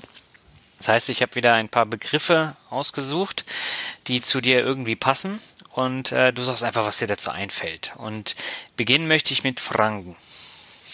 Franken, Wurst und Brot, äh, Brotwurst und Bier. Okay. Ja, und wahrscheinlich auch eine super schöne Gegend, ne? Äh, ja, wir haben sehr schöne Gegenden und der Franke, der, der braucht ein bisschen, aber wenn er mal jemanden ins Herz geschlossen hat, dann kann man da unter Umständen sogar Freundschaften fürs Leben finden. Okay, das klingt spannend. Der nächste Begriff, ähm, du bist da sehr häufig unterwegs, äh, Finanzblogs. Äh, Finanzblogs sehr interessant, kosten viel Zeit. Inzwischen habe ich mich äh, dazu durchgerungen, nicht mehr überall meinen unqualifizierten Senf dazuzugeben, sondern mich eher im Hintergrund zu halten. Mhm. Wobei deine Kommentare immer echt gut waren, muss ich ja mal sagen. Äh, danke, aber es gibt einige Kommentatoren, also die bewundere ich, äh, wie toll die schreiben, die Gedanken, wo sie haben. Da kann ich sehr, sehr viel lernen. Also ich habe durch die anderen Blogs auch noch sehr viel gelernt. Also mhm. muss man sagen. Ja, also Leute wie Dummerchen, die sich ja auf sehr vielen äh, Blogs rumtreiben und äh, da wirklich auch einen Mehrwert schaffen durch die Kommentare. Ja, das ist schon, ja. schon wichtig. Also Dummerchen ist zum Beispiel so ein Beispiel, ich schreibe immer Dummerchen, der gar nicht so dumm ist. ich durfte ihn leider persönlich noch nicht kennenlernen. Ja. Äh, beim Tim Schäfer am Blog äh, schreibt ein, ein User namens Oliver Mhm. Sehr lange Dinge immer. Also ich muss sagen, erstens stimme ich meistens zu 100 Prozent mit ihm überein. Das erspart mir das Schreiben. Und, und ich finde es ganz toll, wie er schreibt. Und, und dem, also den, den, wenn er es hört, ich bewundere dich. ja, schauen wir mal, was da für ein Feedback kommt. Der nächste Begriff ist Dividendensoftware. Äh, Dividendensoftware ist eine gute Frage. Ich mache mein Zeug, äh, meine Geschichten in Excel selber. Mhm. Äh, wenn jemand meine Excel-Tabellen sieht, würde er die Hände über den Kopf zusammenschlagen. Okay. Aber sie funktionieren. Sie sind nicht professionell, aber sie funktionieren. Und das ist mir eigentlich wichtiger. Ich komme damit klar. Ich habe dann auch ein paar kleinere Sachen zum Download angeboten. Die habe ich bewusst extra einfach gehalten, dass jemand, der sich mit Excel nicht so auskennt, trotzdem mal neu, schnuppern kann, mhm. ein bisschen experimentieren. Aber ich habe verschiedene Software ausprobiert, aber letztendlich ja, muss ich so machen, dass es mir passt. Mhm. Äh, du bist ja ähnlich wie Albert, der ist ja genauso. Ihr seid ja auch ein, eine Altersgruppe. Das hängt vielleicht damit zusammen. Mag am Alter liegen und an der Erfahrung, die man hat, das ist richtig, ja. Ja, also ich bin da ja eher Spielkind. Ich teste dann immer alles und also ich glaube, ohne Portfolio-Performance wäre ich verloren. Äh, dazu muss ich sagen, der, der Thorsten von Wachstumswerte, mhm. der hat ja äh, den Aktienfinder äh, mhm. erstellt. Also ganz fantastisch, da schaue ich auch viel rein. Ja. Und der führt ja für mich ja Live-Portfolio. Mhm. Das heißt, ich mail ihm immer meine ganzen Käufe und er pflegt das ein. Und dann brauche ich bloß dorthin schauen und dann habe ich alles. Sehr bequem. Danke, Thorsten. Okay. Der nächste Begriff ist Rockmusik. Du hast es dir wahrscheinlich fast gedacht. Rockmusik ist natürlich so eine Sache. Also man muss sagen, in, in, ja, in den jungen Jahren äh, war natürlich ACDC ganz angesagt. Äh, Doro Pesch kennt vielleicht der eine oder andere noch. Äh, das ganze Warlock, ja. ja. Dann äh, inzwischen Nirvana war dann auch mal Judas Priest und so, das, das habe ich schon mitgemacht. Inzwischen muss ich sagen, äh, habe ich mehr in die Richtung Jazz und Swing gewechselt, wobei ich da jetzt nicht zu sklavisch bin. Ich höre mir eigentlich alles an. Ja, gute Volksmusik und Schlager nicht ganz so. Äh, es gibt nichts Schöneres im Sommer, wenn ein guter Rocktitel im Radio läuft oder eine CD laut aufdrehen, Fenster runter und dann gemütlich durch die Stadt fahren. Okay. Ähm, Biergenuss ist der nächste. Äh, ja, Biergenuss ist natürlich eine tolle Sache, aber erstens vertrage ich kein Bier. Das ist schlecht für, für einen Franken. Das heißt, ich trinke ein oder zwei Seidler, wie man bei uns sagt. Äh, das ist relativ selten. Ich bin eher der Weintrinker. Wobei die Würzburger ja natürlich Gegend äh, Frankenwein sehr angesagt ist. Der schmeckt mir aber auch wiederum nicht. Also ich mache keinen Frankenwein. Das ist ja auch wieder so eine Katastrophe. Also äh, ich trinke ganz gern mal einen Corona zwischenei. So beim Grillen. Ein Corona, es ist eine wunderbare Sache. Aber viel Bier, also ich, wenn ich im Monat auf drei Bier, vier Bier komme, ist es viel. Oha. Bist du ein echter Franke? Bei ja, den ganzen ich, Brauereien, die ihr da habt. Ja, die, ja, ich, die haben echt gutes Bier. Ich bin gebürtiger Oberfranke. Okay. Äh, bei uns ist sehr berühmt, also Kadibräu etc. Das sind so ganz kleine Brauereien. Ein mhm. ganz hervorragendes Bier äh, in der fränkischen Schweiz, super Motorradgegend. Aber wie gesagt, dann muss man wieder Auto oder Motorrad fahren, dann kann man nichts trinken und äh, mehr als zwei Bier vertrage ich eben nicht. Auch wenn man so ein dunkles Bier schmeckt man durchaus. Also bin ich nicht abgeneigt. Okay. Dann kommen wir zum nächsten Begriff, ähm, Steuern. Und du hast da vor kurzem äh, auch einen Artikel darüber geschrieben, dass äh, der Staat dir ein bisschen Geld da abgeknüpft hat. Außer der Reihe. Äh, ich vermute, du meinst die Geschichte mit Jan Brands? Yep, genau. Ja, das hat sich also inzwischen aufgelöst. Das wäre ja eine Doppelbesteuerung gewesen. Mhm. Ich äh, wollte meine Depotbank anschreiben, wie sich das verhält, wie das äh, Sache ist, dass es ja im Prinzip Doppelbesteuerung ist. Und ich habe jetzt, äh, ich bin ja faul. Das ist mal gut, wenn man faul ist, ist man langsam. Okay. Habe ich eine äh, wie nennt sich das, eine Entflechtungskorrektur bekommen und Aha. da wurde mir die zu viel gezahlte Steuer zurückerstattet. Äh, warum, wieso genau, weiß ich nicht, aber es passt und dann ist das für mich eigentlich erstmal erledigt. Hm. Ähm, aber Yambrands ist ja aufgesplittet worden, das heißt, das äh, China-Geschäft ist jetzt ein Extrawert geworden. Ne? Ja, und äh, da hatte ich eben die China-Aktien eingebucht bekommen und mir war von Anfang an klar, ich möchte die nicht besitzen. Deswegen war auch klar, ich verkaufe die. Äh, auf den Verkauf habe ich dann Kapitalertragssteuer bezahlt, was theoretisch in Ordnung wäre, wenn ich es wie eine Dividende sehe. Mhm. Aber mir ist gleichzeitig auch mein Einstandskurs von Jan Brands reduziert worden. Und das wäre dann eine Doppelbesteuerung bei einem Verkauf. Also entweder reduziert man meinen Einstandskurs steuerlich ja. und der Verkauf ist steuerfrei, oder aber man lässt den Einstandskurs, wie er ist, und man besteuert dann den Verkauf. Und äh, der Einstandskurs ist unten geblieben in meinem Depot, aber äh, die, die Steuer, die ich bezahlt habe, habe ich wiederbekommen. Hm. Das ist ja auch wichtig zu wissen. Aber gerade solche Spin-offs, äh, die sind ja immer so ein bisschen problematisch, was die Steuern angeht. Äh, in Deutschland ja, also in Amerika, also überhaupt in den angelsächsischen Ländern ist es oftmals etwas einfacher oder besser geregelt. Aber die Deutschen sind da etwas willkürlich und äh, entweder man probiert es und fasst nach oder äh, wenn gar kein Einsehen ist, muss man einen sauren Apfel beißen. Äh, das waren jetzt knapp 300 Euro. Gut, äh, 300 Euro sind 300 Euro, aber sie äh, gefährden nicht meine Existenz und ich kann trotzdem leben. Also mhm. deswegen würde ich jetzt meine Strategie und mein Vorhaben nicht über den Haufen schmeißen. Sowas kann immer vorkommen. Das sind halt Opportunitätskosten dann. Ja. Damit muss man leben. Okay. Ich habe noch drei Begriffe für dich. Ähm, mhm. Der nächste ist Konsum. Äh, Konsum ist eine interessante Geschichte. Also ich bin kein Konsumverweigerer, ich konsumiere. Ich wäge aber durchaus ab, ob man das einzelne Produkt A das wert ist und B, ob ich es brauche oder nicht. Mhm. Das heißt, äh, ein Handy zum Beispiel ist für mich ein Gebrauchsgegenstand. Ich lege da gar nicht so viel Wert drauf. Das heißt, wie ich mir mein Smartphone gekauft habe, habe ich kein Apple gekauft. Ich habe mir ein Samsung gekauft und das im Sonderangebot. Ich kann wunderbar telefonieren, ich kann damit WhatsApp machen, ich kann äh, auch mal ein Foto machen, wenn es sein muss. Mhm. Komme ich bestens klar. Ich habe einen billigen Vertrag, also ich zahle drei Euro im Monat für meinen Vertrag, habe da Freiminuten, ich habe Datenvolumen, das langwiertige aus. Also ich wäge durchaus ab gebe aber auch Geld aus für Sachen, die mir gefallen. Äh, ich habe einen, einen guten Fernseher, überhaupt kein Thema. Mein Computer ist sehr teuer gewesen. Äh, da lege ich zum Beispiel Wert drauf. Ansonsten Konsum, ja, ich bin eigentlich relativ anspruchslos. Also ich brauche jetzt keine Rolex, interessiert mich nicht. Äh, ich ziehe keine teuren Klamotten an, mir lang das ganz normale 0815 Konsum ja in Maßen, mit Augenmaß, bewusst. Ich spare nicht. Ich, ich lebe einfach bewusst. Also mir geht es eben sehr gut. Mhm. Okay. Der nächste Begriff ist Vorgarten. Vorgarten ist eine schöne Angelegenheit. Ich habe ja einen Vorgarten. Ja. Äh, und äh, weil ich faul bin, habe ich dort eine ein Filtervlies vom Autobahnbau reingelegt. Das heißt, da wächst nichts durch. Und haben mir da einen Steingarten gemacht mit äh, 10 cm Kies drauf. Und ich habe in den letzten 20 Jahren nicht einen einzigen Tag davon Rasen gemäht. Okay. Praktisch, ne?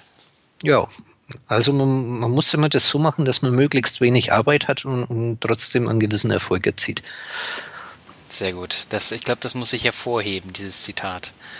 Äh, mit, mit minimalen Aufwand das Maximum erreichen. Sehr gut. Dann kommen wir zum letzten Begriff, nennt sich Zukunft. Zukunft, also ich hoffe mal, dass meine Frau und ich gesund bleiben, äh, dass, dass die Unternehmen, in die ich investiert habe, weiter existieren. Äh, ja, im Endeffekt Zukunft keine besonderen Erwartungen. Einfach, dass es so weiterläuft, wie es ist. Ich bin, bin sehr zufrieden, mir geht's sehr gut. Ich, äh, ja, im Endeffekt ist es das Wichtigste ist die Gesundheit und, und ich wüsste nicht, was ich jetzt von der Zukunft große Pläne hätte. Urlaub fahren, klar. Okay, äh, verreist du häufiger und auch gerne? Also ich verreise gerne und auch häufiger. Äh, ich, ich, bin ein Reiseluxus-Junkie, muss man dazu sagen. Okay. Also unsere Urlaube sind auch sehr teuer. Ich genieße den Luxus. Siehe mein Hintergrundbild, Kuba. Ja. Äh, ich hatte auch den Royal Service dazu gebucht. Wir hatten dort also auch einen Butler. Und das weiß ich durchaus bewusst zu genießen. Dafür gebe ich auch gerne Geld aus, wenn die Leistung passt. Und wenn es funktioniert, äh, formen wir ein bis zweimal im Jahr einen Urlaub. Also wir machen auch mal eine Kreuzfahrt oder ähnliches. Also da sparen wir nicht. Mhm. Das ist was, äh, auch Fernreisen, da, da zehre ich sehr lange davon. Das sind Erinnerungen, die kann ich lange mitnehmen und ich möchte es nicht missen. Und ich muss sagen, bisher haben wir das auch richtig gemacht. Mhm. Das war jetzt ein sehr schönes Schlusswort, weil viele sind ja immer der Meinung, sie müssen krampfhaft sehr hohe Sparquoten haben und dann auf vieles verzichten. Aber ich bin genau deiner Meinung, man muss manchmal wirklich Geld auch ausgeben, ob das nun für Urlaub ist, äh, ob es für einen Computer ist oder halt auch mal essen gehen. Ne? Ja. Das ist wichtig. Man kann dann äh, auch wirklich die Alltagsfreuden mal so ein bisschen bewusster genießen und man muss nicht bei Wasser und Brot dann zu Hause sitzen, nur damit man eine Aktie mehr kaufen kann. Richtig. Also ich sage immer, man muss einen gesunden Mittelweg gehen. Ich habe eine genau. sehr hohe Sparquote mhm. und äh, ich kann mir es leisten. Warum soll ich es da nicht machen? Mhm. Ja, also ob ich jetzt jeden Monat nochmal 1000 Euro mehr drauf haue und dafür äh, dann in 10, 15 Jahren rückblickend sage, toll, jetzt habe ich ein dickes Depot, aber ich war nicht im Urlaub, ich bin mit meiner Frau nicht essen gegangen, äh, ich, ich habe mir keinen tollen Computer gekauft, das kann es nicht sein. Also ich sage immer, nach den eigenen Möglichkeiten sich strecken und einen gesunden Mittelweg gehen, sein Ziel definieren, das verfolgen und sich dann auch ausrichten. Punkt, Ausrufezeichen. Und ich glaube, wir sind jetzt durch mit. Also wir haben den letzten Podcast von Madame Moneypenny nochmal geschlagen. Also wir haben jetzt fast ja. 80 Minuten. Oh. Und ich, ja, es kam mir gar nicht so vor, ne? Es war ein sehr, sehr nettes Gespräch mit dir, Alexander. Vielen Dank dafür. Ja, ich, ich danke auch, gerne. Und ähm, also ich habe den ganzen Alltagsstress, der heute war, jetzt bewusst durch dieses Gespräch wieder vergessen. Äh, ich versuche den Alltagsstress eigentlich in dem Moment, wo ich äh, bei der Arbeit vor der Tür rausgehe oder hier äh, sitze, wenn ich Computer spiele. Ich bin ja Spieler. Wenn ich Computer okay. spiele, da vergesse ich komplett den Alltagsstress. Okay, aber du spielst Computer und nicht Konsole. Äh, Konsole habe ich wieder verkauft weil wir nur einen Fernseher haben und da hat die Frau doch mehr Vorrecht und äh, deswegen sitze ich am Computer. Ist auch für die Bedienung für mich einfacher. Das bin ich von früher gewöhnt. Bin ja mit einem C64 aufgewachsen etc. Ja. Und, und ich bin einfach PC-Spieler und nicht Konsolenspieler. Okay. Super. Alexander, vielen Dank. Ich wünsche dir viel Erfolg ähm, für deinen ähm, Blog weiterhin und natürlich auch für dein Dividendendepot. Und ich bin gespannt, wie es weiterläuft. Ja, ich auch. Ich danke dir, Daniel, und bin gespannt, wie es der Podcast bei den Zuhörern ankommt. Da bin ich auch gespannt. Mach's gut. Ja, mach's gut, Daniel. Ciao. Ade, ciao.